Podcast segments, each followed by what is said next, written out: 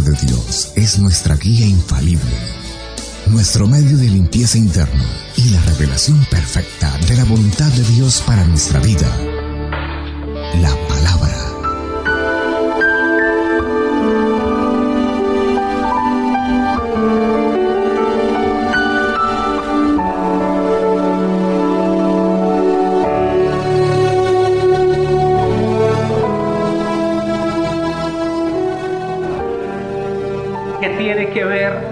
llamado de Dios con el gobierno de Dios? ¿Qué tiene que ver el llamado que Dios me hace a mí de manera particular con que el gobierno de Dios se establezca en este mundo?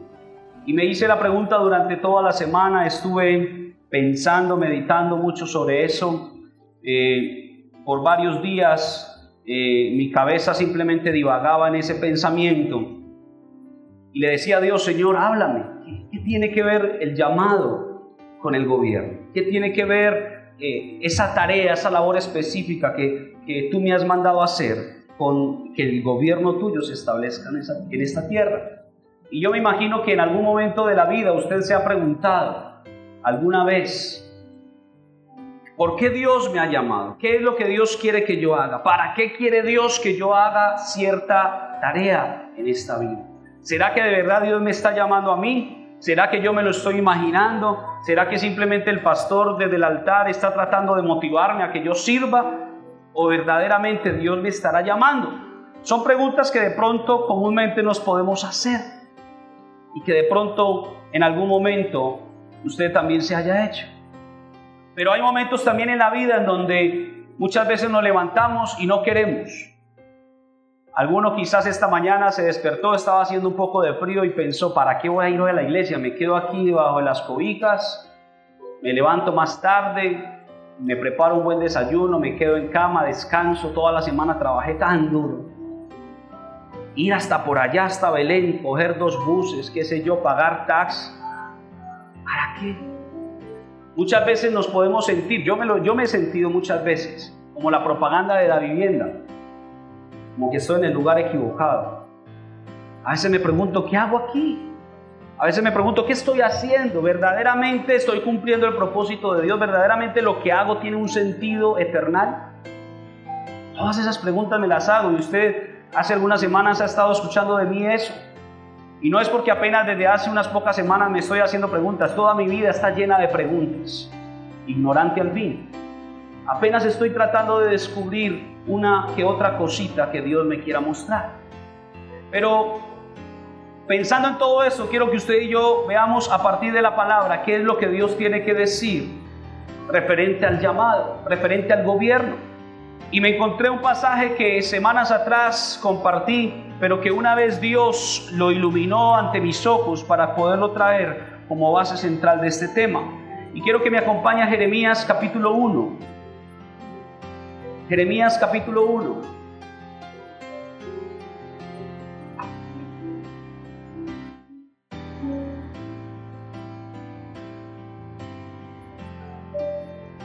En el capítulo 1 de Jeremías, en el verso número 4 en adelante,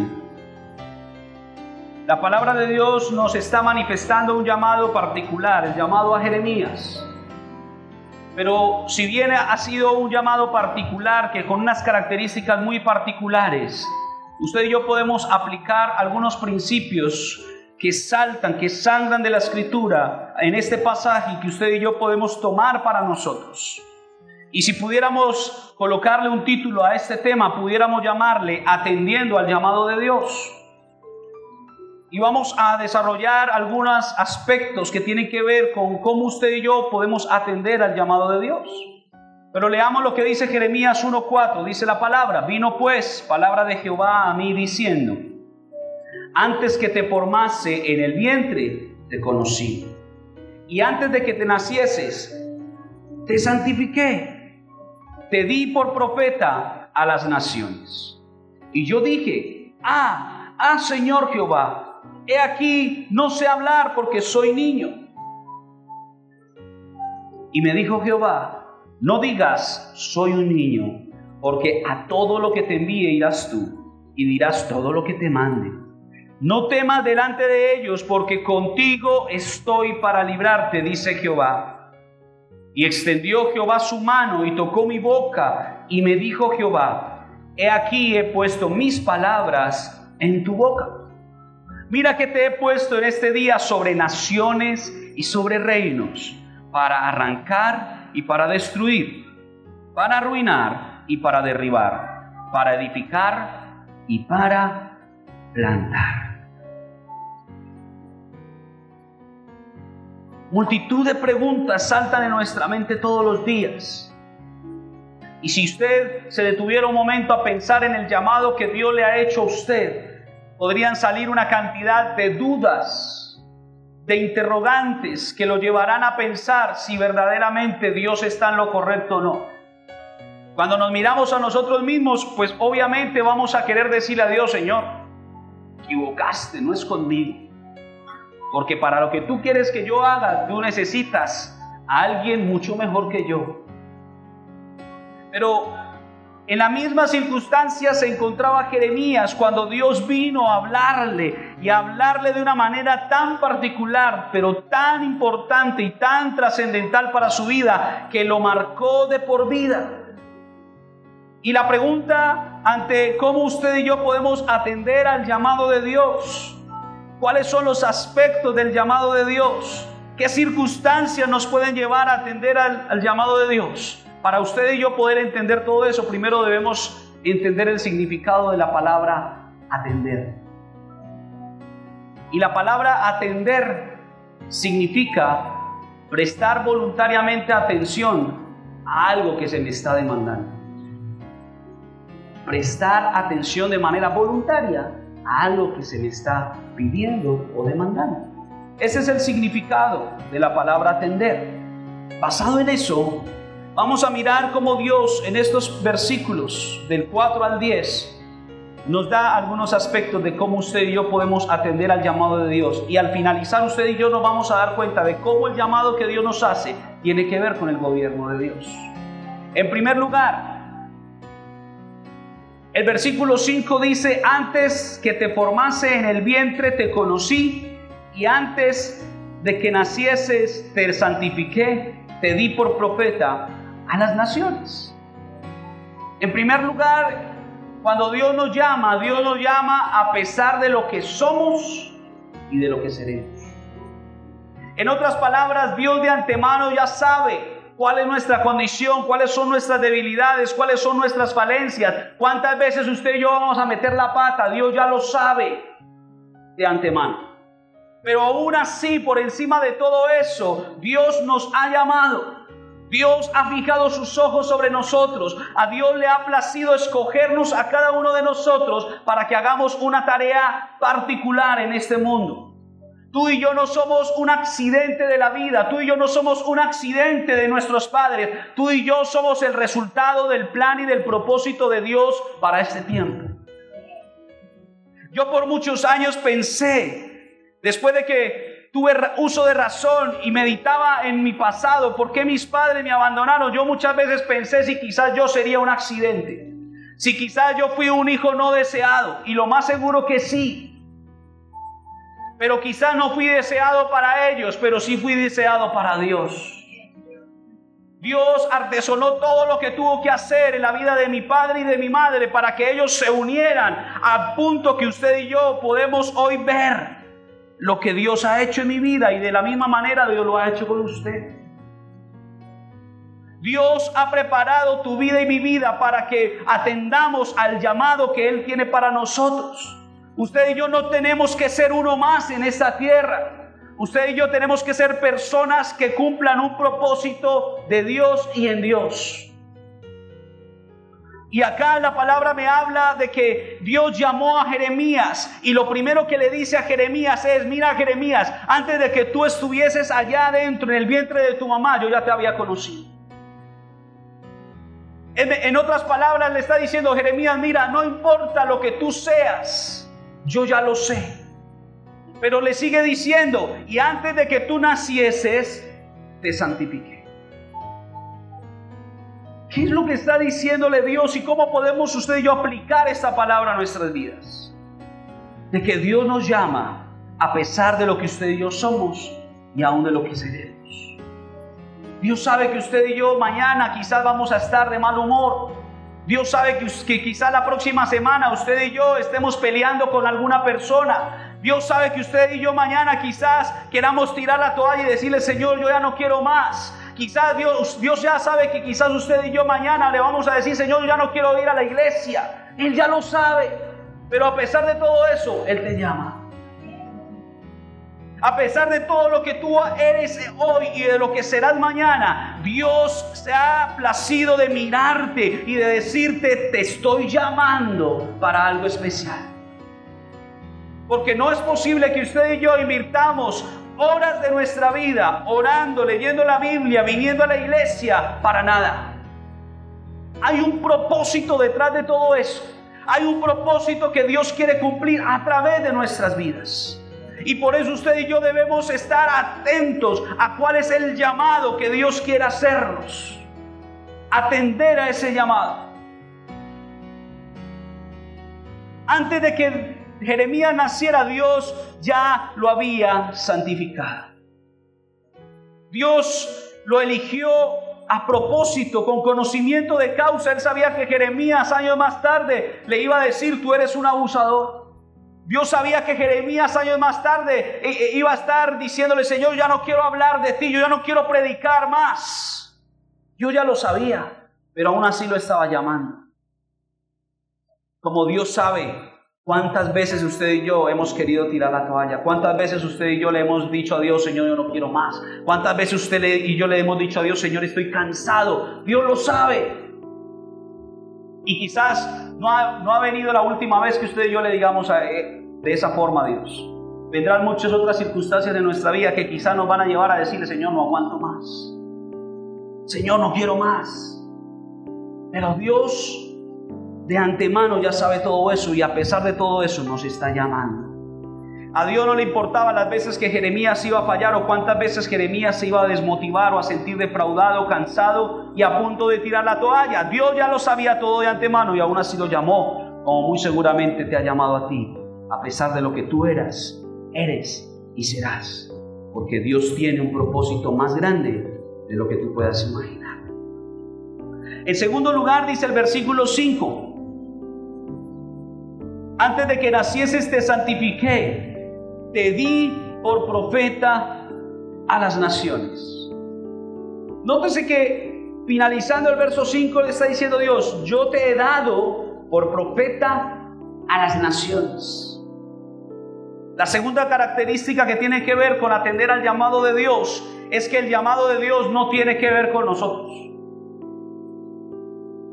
No tiene que ver con nuestras cualidades, no tiene que ver con nuestros talentos, no tiene que ver con nuestra posición social, no tiene que ver con nuestra raza, no tiene que ver con nuestra economía. El llamado de Dios tiene que ver con otros. Es decir, que Dios no nos llama para hacer algo en nosotros, Dios nos llama para hacer algo a través de nosotros. Pero muchas veces de manera egoísta nosotros creemos y queremos que Dios nos llame para hacer lo que nosotros queremos hacer y como nosotros lo queremos hacer. Pero si usted y yo verdaderamente estamos caminando bajo el gobierno de Dios, usted y yo tenemos que seguirnos a los principios del reino de Dios. Y los principios del reino de Dios me enseñan que no es como nosotros pensamos, porque mis pensamientos, dice el Señor, son más altos que vuestros pensamientos y mis caminos más que vuestros caminos.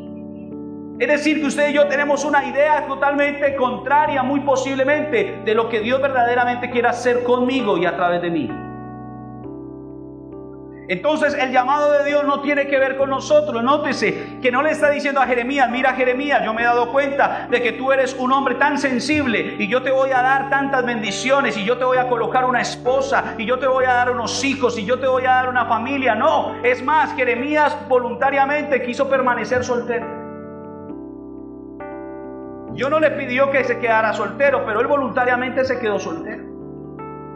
Lo quiso hacer así.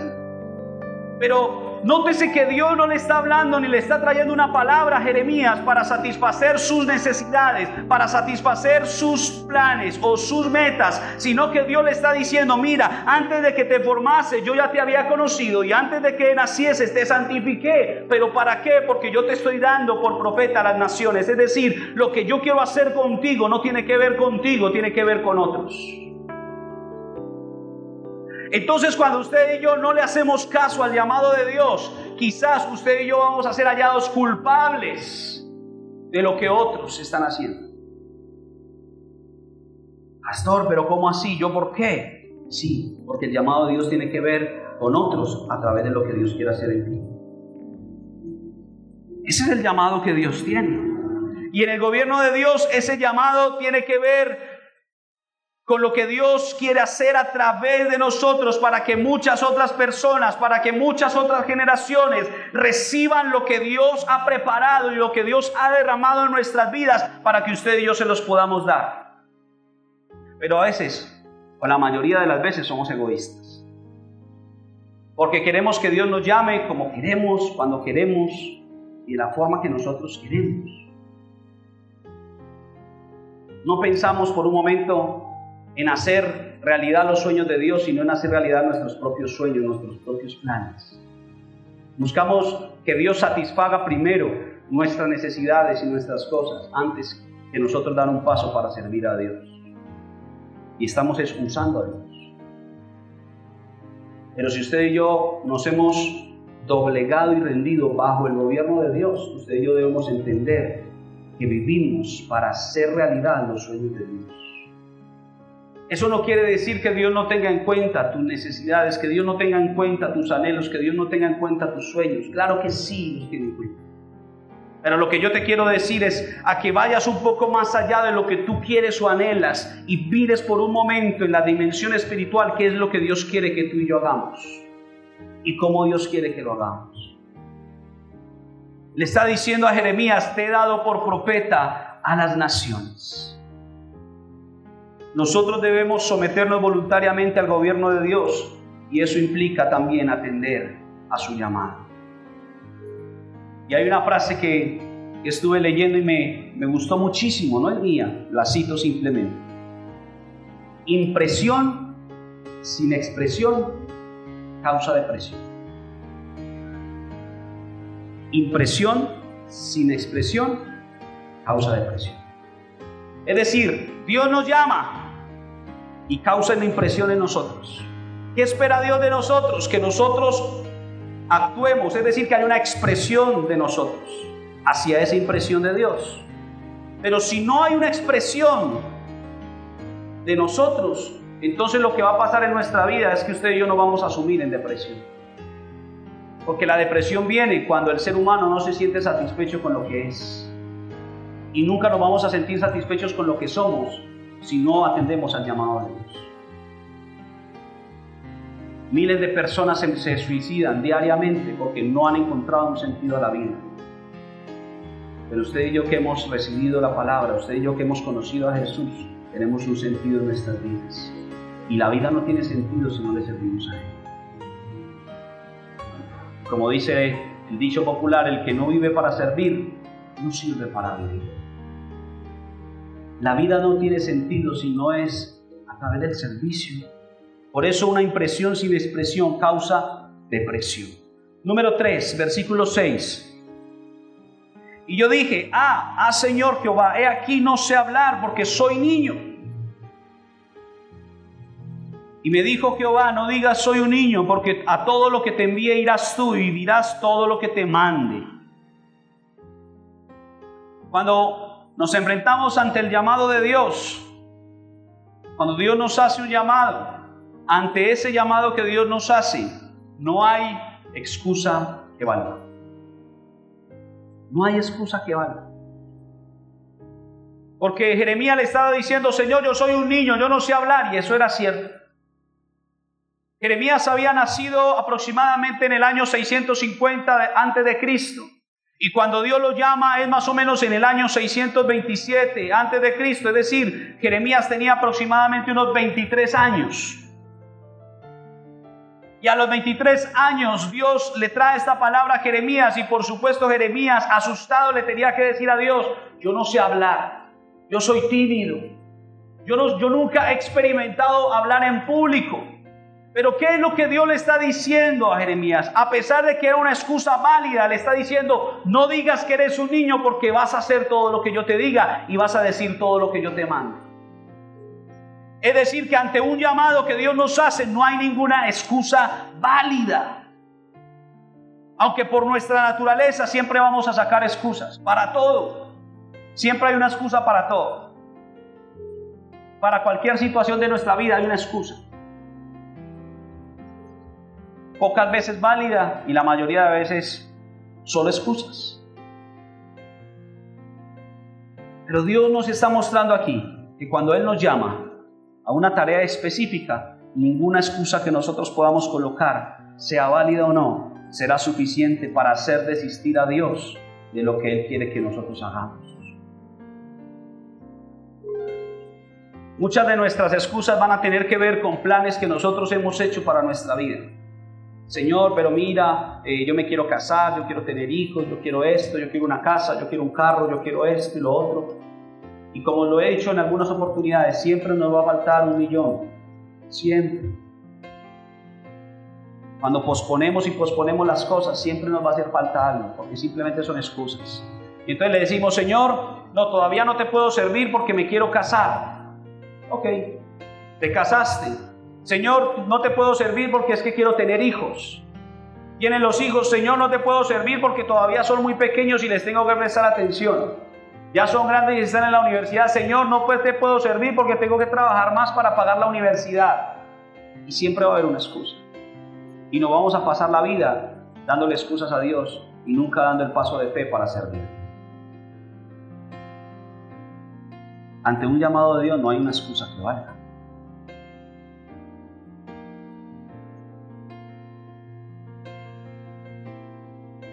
Algunas excusas que nosotros le podamos colocar a Dios tienen que ver con nuestras falencias. Señor, yo no soy capaz, Señor, yo no puedo. Jeremías le decía, yo no sé hablar, yo soy muy joven. Otros podrán decir, Señor, pero es que yo nunca me he parado en un altar a predicar, yo no sé qué es predicar, yo, yo cojo un micrófono y, la lengua se me traba. Señor, yo, yo cómo te voy a servir en la alabanza si yo nunca en la vida ni idea de una nota musical. Señor, pero yo cómo te voy a servir si yo no me he preparado en el instituto teológico, yo no sé, yo no comprendo la Biblia. Y tenemos una y mil excusas a partir de nuestras falencias. Pero nótese que cuando Dios le habla a Jeremías, Jeremías le dice algo real, él no sabía hablar, era un muchacho, pero ni siquiera esa excusa que era válida fue suficiente para hacer desistir a Dios del llamado que le estaba haciendo Jeremías. Y de la misma manera, Dios nunca va a desistir de llamarte a ti, aún por encima de tus falencias, aún por encima de tus excusas. ¿Qué excusa estás usando para no atender al llamado de Dios? Piensa por un momento eso.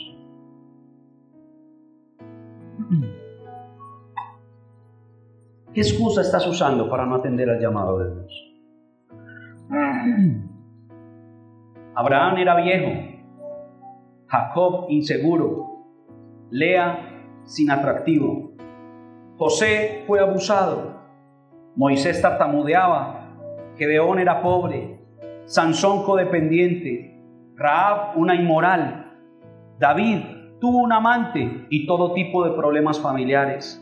Jeremías estaba deprimido, Jonás era rebelde, Noemí una viuda, Juan el Bautista un excéntrico, Pedro, impulsivo. Marta, preocupada por todo. La samaritana, fracasada en varios matrimonios.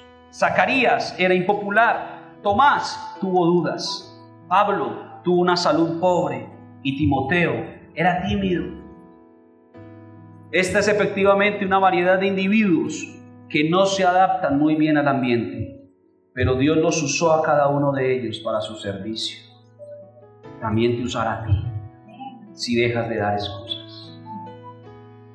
Número cuatro, cuando atendemos al llamado de Dios, dice el versículo 8 lo siguiente, no temas delante de ellos, porque contigo estoy para librarte, dice Jehová. Y extendió Jehová su mano y tocó mi boca y me dijo Jehová, he aquí he puesto mis palabras en tu boca.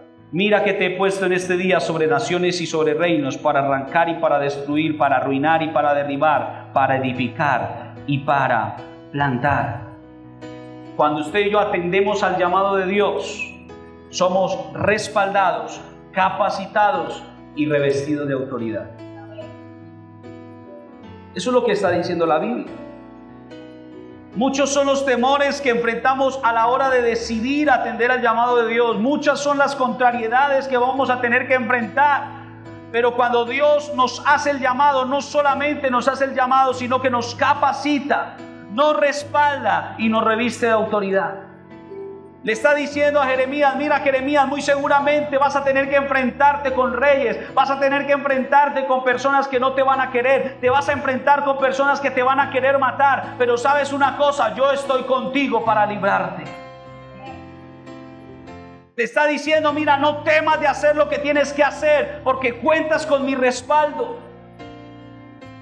No temas a nadie porque yo estoy contigo para librarte, te está diciendo Dios esta mañana. No le temas a las personas, no le temas a los obstáculos, no le temas a los retos que la vida te ponga, porque si Dios te ha llamado a hacer algo específico, Dios estará contigo para librarte y bendecirte.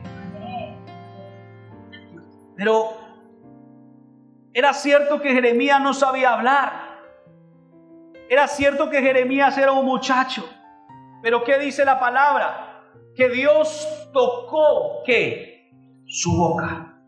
Es decir, que Dios obró en la falencia que tenía Jeremías. Jeremías le dijo, Señor, mira, yo no sé hablar. ¿Y qué hizo Dios? Fue y tocó su boca, porque Dios lo llamó y si Dios lo estaba llamando, lo quería capacitar para que hiciera bien la obra que él le había encomendado.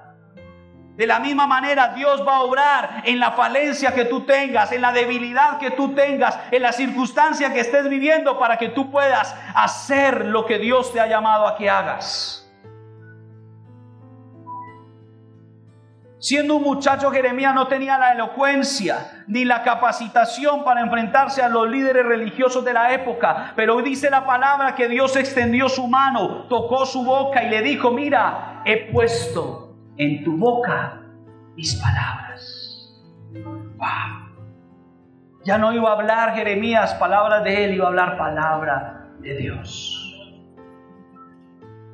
Dios conoce perfectamente cuáles son nuestras falencias, pero Él mismo se encargará de capacitarnos de tal forma que podamos cumplir a cabalidad con el llamado que Él nos ha hecho. Finalmente Dios culmina el llamado a Jeremías revistiéndolo de autoridad. Dice, mira que te he puesto en este día sobre naciones y sobre reinos, para arrancar y destruir, para arruinar y para derribar, pero también para edificar y para plantar. Dios nos da la autoridad para que nos enfrentemos a las circunstancias de la vida. La vida nos va a golpear, la vida nos va a querer derribar, pero usted y yo tenemos la autoridad de Cristo para mantenernos firmes. Dios te ha hecho un llamado, un llamado específico. A todos Dios nos ha hecho un llamado específico y muy especial. Y es el llamado a que tengamos una relación con Él. Es el primer y más grande llamado que Dios nos puede hacer. Pero también a unos pocos Dios ha ido un poco más allá y les ha encomendado una tarea. Y digo unos pocos, no porque Dios sea clasista, no, sino porque solo unos pocos se han atrevido a aceptar el llamado de Dios. Dios quiere que cada uno de nosotros vivamos una vida con un propósito específico.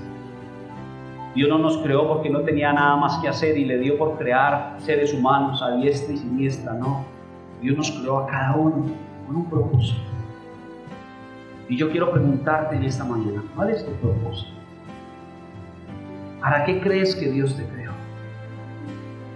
¿Cuál es tu misión en esta vida? Porque hemos creído que usted y yo hemos sido creados para ser consumidores de la vida. Ay, no, Dios me creó, yo voy a disfrutar la vida, yo voy a comer, yo voy a beber y yo voy a disfrutar y listo.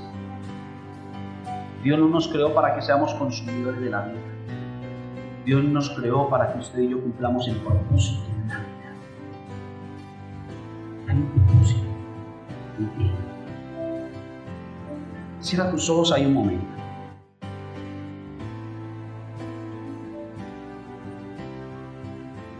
Dios te ha hecho un llamado específico a ti. El primer llamado es a que tengas una relación con Él, que cada día tú puedas caminar de su mano, hablar con Él, conocerlo más. Pero muy posiblemente Dios también te haya llamado para algo más que eso. Es posible que hoy mismo Dios esté tocando tu corazón referente a algo específico que Él quiere que hagas. O quizás durante mucho tiempo has venido luchando con el llamado de Dios, intentando una y otra vez cumplir ese llamado y lo único que has visto son obstáculos, nubarrones que no te dejan ver con claridad lo que Dios realmente quiere que hagas. Muy posiblemente hay días en los que sientes que estás haciendo lo correcto, pero otros días puedes estar queriendo dejar atrás todo y no continuar más. Quiero decirte, el Dios que te ha llamado te conoce tal y cual tú eres. Sabe cuáles han sido y serán tus debilidades. Conoce hasta dónde puedes soportar. Pero también es quien te va a respaldar, a capacitar y a revestir de autoridad. Si hoy has venido desmotivado, con la esperanza a punto de morir o queriendo tirar la toalla, déjame decirte que Dios está aquí para fortalecerte darte nuevas fuerzas para que puedas seguir adelante y ver que muy pronto todo en tu vida va a cambiar.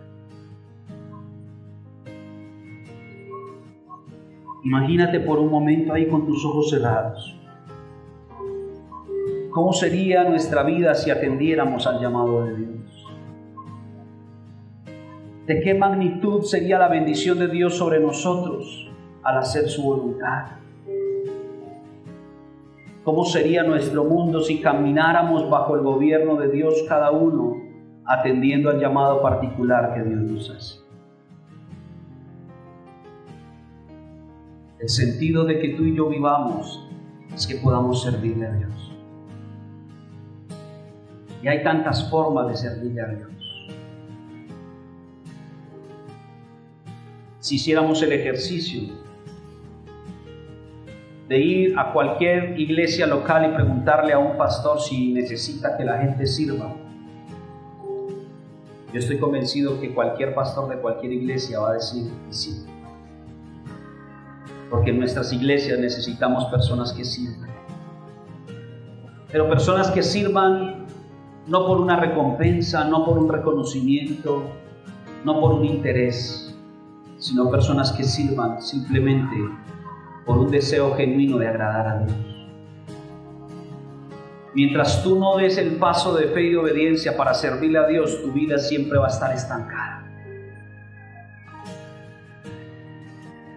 Y la diferencia entre el mar de Galilea y el mar muerto es precisamente eso. El mar de Galilea recibe el agua, pero deja que el agua fluya. El mar muerto está estancado. Y por cuanto está estancado, no hay vida en él. Hasta que tú y yo no demos el paso y abramos nuestro corazón a servirle a Dios como Él quiere que le sirvamos, dentro o fuera de la iglesia, tu vida va a seguir estando estancada. Tus sueños van a estar estancados. Tus metas van a quedarse ahí en vilo, porque no vas a ver la respuesta de Dios. Pero cuando tú y yo damos un paso de fe y de obediencia y le decimos, Señor, yo te quiero servir, como tú quieras, donde tú quieras, de la forma que tú quieras, en el tiempo que tú quieras, tu vida comenzará a tener sentido. Y yo sé que en esta mañana Dios está inquietando muchos corazones. Y yo quiero decirte, no te quedes solamente con esa inquietud. Da el paso. Dile, Señor, yo te quiero servir. Dime cómo lo quieres que, cómo quieres que yo te sirva. Hay tanto que tú y yo podemos hacer para Dios. Dios quiere que tú y yo seamos sus manos, sus pies, su boca. Dios está insistentemente llamando a la puerta, pero no le hemos querido abrir. Porque simplemente buscamos a Dios para que satisfaga nuestros propios deseos. Pero yo quiero decirte, por más que tú llegues a cumplir tus sueños, tus metas, tus anhelos, tu vida seguirá estando vacía y sin sentido. Porque el sentido verdadero de la vida es cuando tú y yo rendimos nuestra voluntad a Dios y le servimos con todo el corazón. Señor, te doy gracias en esta preciosa mañana. Gracias por tu palabra que nos habla. Gracias porque tú nos estás llamando para que cumplamos un propósito. Tú nos estás llamando, Señor, para que podamos, Señor, cumplir una tarea específica. Tú y yo somos embajadores de Cristo. Dice la palabra que somos hechura suya, creados en Cristo Jesús para buenas obras.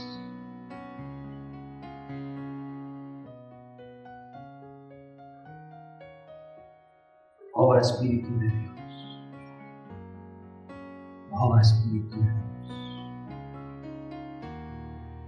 Quizás tus sueños se han muerto, quizás tus anhelos estén enterrados.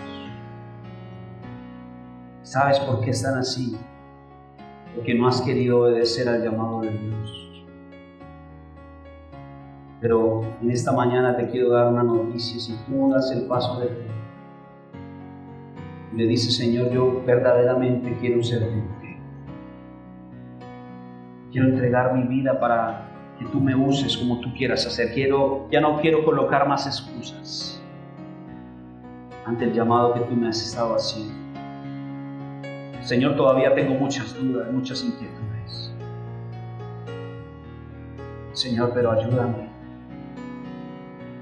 Ayúdame a cumplir tu propósito. Resucítame. Resucita los sueños tuyos en mi vida. Yo sé que tengo sueños y anhelos y los coloco delante de ti y tú harás como tú quieras hacer. Porque tú también estás interesado en, en mis sueños. Pero yo por encima de mis sueños coloco, Señor, el llamado, coloco lo que tú quieras hacer con mi vida.